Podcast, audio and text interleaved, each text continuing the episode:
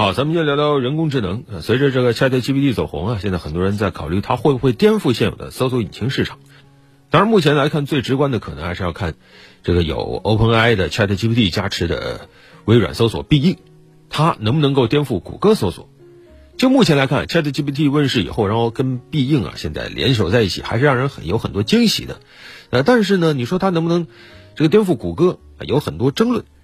如果单从这个本身语言模型的差距来看，那显然谷歌是备受质疑，因为它这个训练出的人工智能语言模型，目前来看还有很多啊这个牛头不对马嘴的地方啊。倒是 ChatGPT 和这个微软的必应联手在一起呢，给人很多惊喜。但是呢。就现阶段啊，好像距离我们一开始想象的说颠覆搜索引擎还有一个巨大的难关是什么呢？钱啊！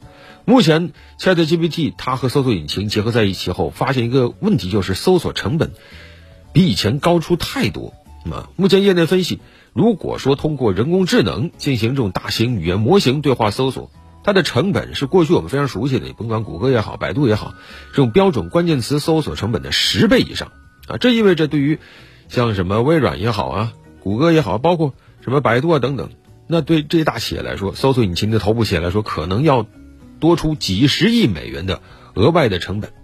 行业观察，每当看到这种在线处理任务发生增加的时候，一些大型处理中心需要的各种电力资源、冷却资源都在大幅增加。你比如说，对于 ChatGPT 啊，它的单次对话成本可能要达到几美分啊。还有一种说法就是，语言模型单次对话成本。就是你搜一次，这个企业就得花个零点三六美分，这已经是很贵的了。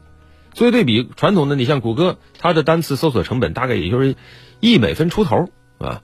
然后呢，它大概每次搜索能带来的收入大概是一点六美分左右。换句话来说吧，就是每当有个用户搜索一次，谷歌就能够挣回大概零点五美分。但是用这个对话搜索呢，一下子它的这个利润率啊，可能就得腰斩。啊，当然这个是刚开始啊，可能随着这个技术的不断的推广，大规模的使用带来这种边际效用递减，可能也会降低一部分这种搜索成本。但是，对于过去的一些搜索巨头啊，谷歌也好，国内的百度也好等等，可能都意味着肉疼啊，要不断的割肉，毕竟少赚就是亏啊。啊，但是呢，对于行业的追赶者来说，你像。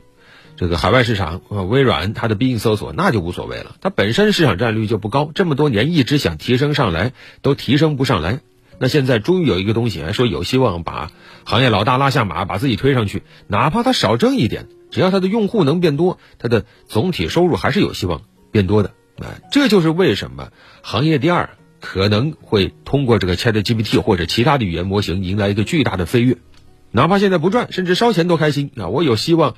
从第二名变成第一名，至少有希望把第一名拉得离我近一点吧。而对于行业领头的啊，这个海外市场谷歌啊，咱们国内市场百度，可能现在都会有点头疼了。不过呢，怎么说呢？如果在商言商啊，不从技术的角度来看，这些年其实互联网也红火了不少东西啊。前段时间的元宇宙啊，再往前的什么区块链呐等等啊，都是一开始概念啊，真是炒得神乎其神啊，让人觉得很有希望。技术呢本身也都有亮点。但是呢，始终没有变成清晰的商业模式。那么，ChatGPT 未来它能不能够创造出一个特别成熟的商业模式？目前来说还比较未知啊。但是有一点，它比过去的什么元宇宙啊、区块链要好，至少它带来了一个已经很庞大的用户啊。只是这个用户未来到底放在哪个场景，可能还是要打一个问号。因为目前呢，说实话，你要我去用它呢。也用过啊，跟他聊天还是比较愉快的。但是我真要用它解决问题呢，我会发现还是有点尴尬。第一，他给你的东西啊，很有可能会有错的东西。说车轱辘话说的很好，但是你要是问一些很准确、需要准确答案的东西，他有时候是一本正经的说胡话。那么这也就意味着，最开始你说我尝鲜，他说胡话无所谓，我这个时候反正也是看热闹嘛，对吧？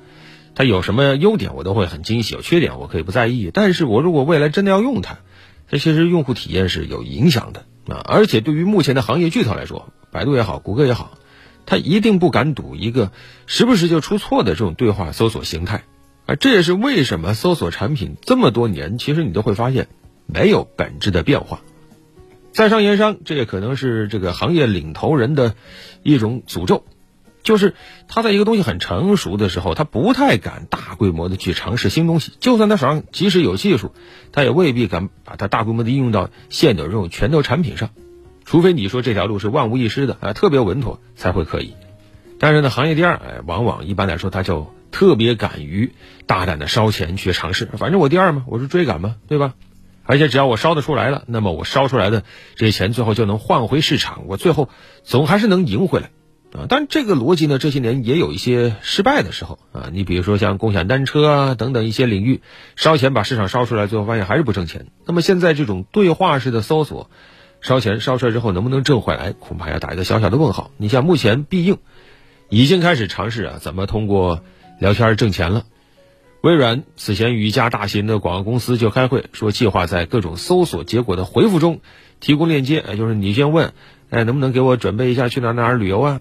然后他就会跟你哎呀怎么游怎么游应该怎么玩，然后呢中间就会给你插点相关的广告链接，它有可能会出现这个你和人工智能聊天对话的底部啊，但是这个模式能不能挣钱也还是要打一个问号的，因为谷歌以前它也试过什么谷歌助手啊，上线都七年了，到目前为止都没有商业化啊，用户其实也也有挺多的了，但是一点都不挣钱，到底是这个方向不对还是技术不够？这个现在也不好说啊！现在微软啊又趟出了一步，对话搜索不再是关键词搜索，好不好用，好不好挣，这都是未知数啊！当然，微软还说了一句话：从此搜索的毛利率将永远不可逆的进入下降轨道。